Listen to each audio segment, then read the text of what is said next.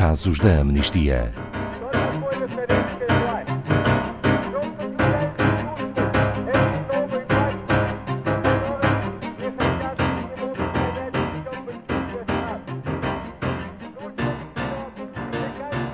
Queremos ser um país diverso.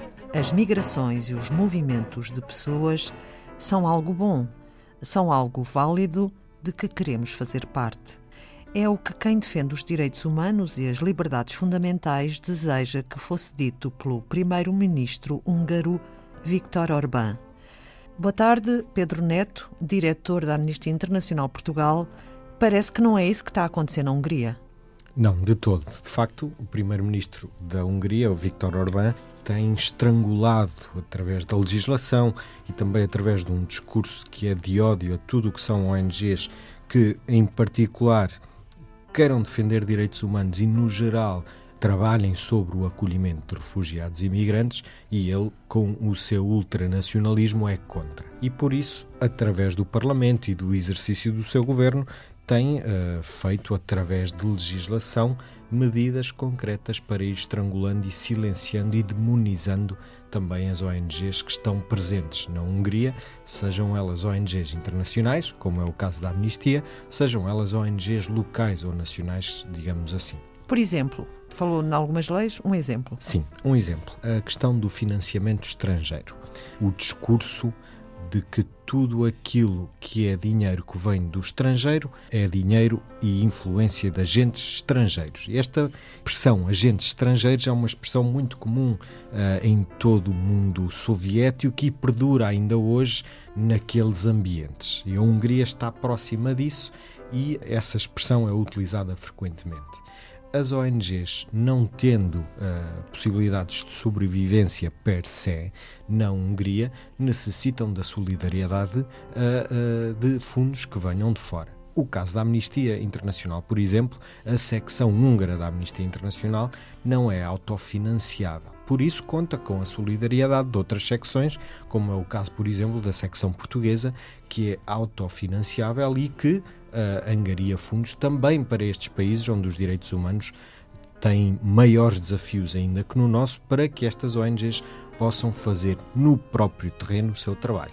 É assim que as organizações não governamentais existem. Precisamente. Ao fazer esta lei em que bloqueia tudo aquilo que é financiamento que venha de fora do país, da Hungria, Viktor Orbán está a estrangular e a silenciar estas ONGs que têm um discurso de direitos humanos e que, em muitos pontos, vai contra e afronta aquilo que uh, Orbán diz.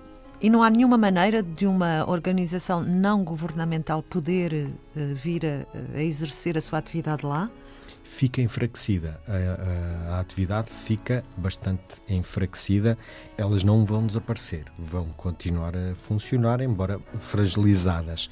Estas ONGs que recebem financiamento que vem de fora eh, têm que pagar ao Estado húngaro uma taxa de 25% do valor estrangeiro obtido para o que esta proposta de lei descreve como organizar migrações, por exemplo. E isto é no que diz respeito ao trabalho de acolhimento a migrantes e a refugiados e que falaremos a seguir já. Isto faz parte de um pacote de políticas discriminatórias do governo uh, da Hungria. Sim, o, o discurso do governo da Hungria tem sido de que não querem que a Hungria seja como era há mil anos atrás.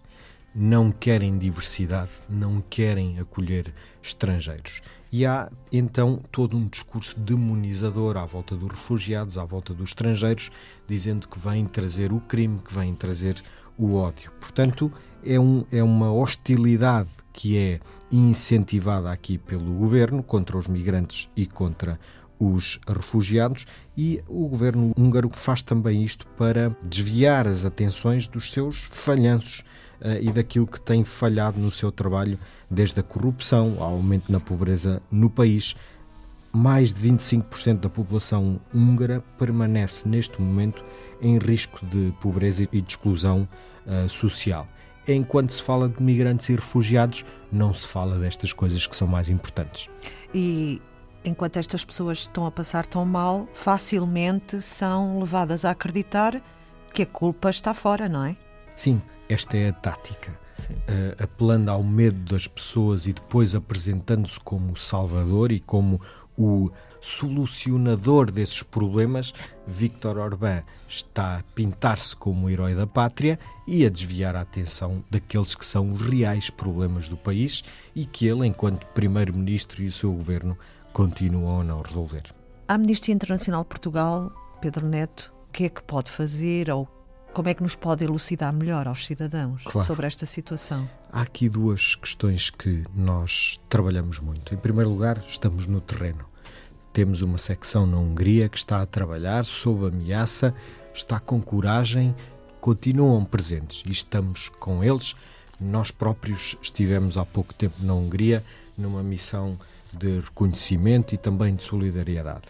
Outra questão muito importante é que a comunidade internacional, e nisto as pessoas, todas as pessoas, podem ter um papel ativo, seja na assinatura de petições.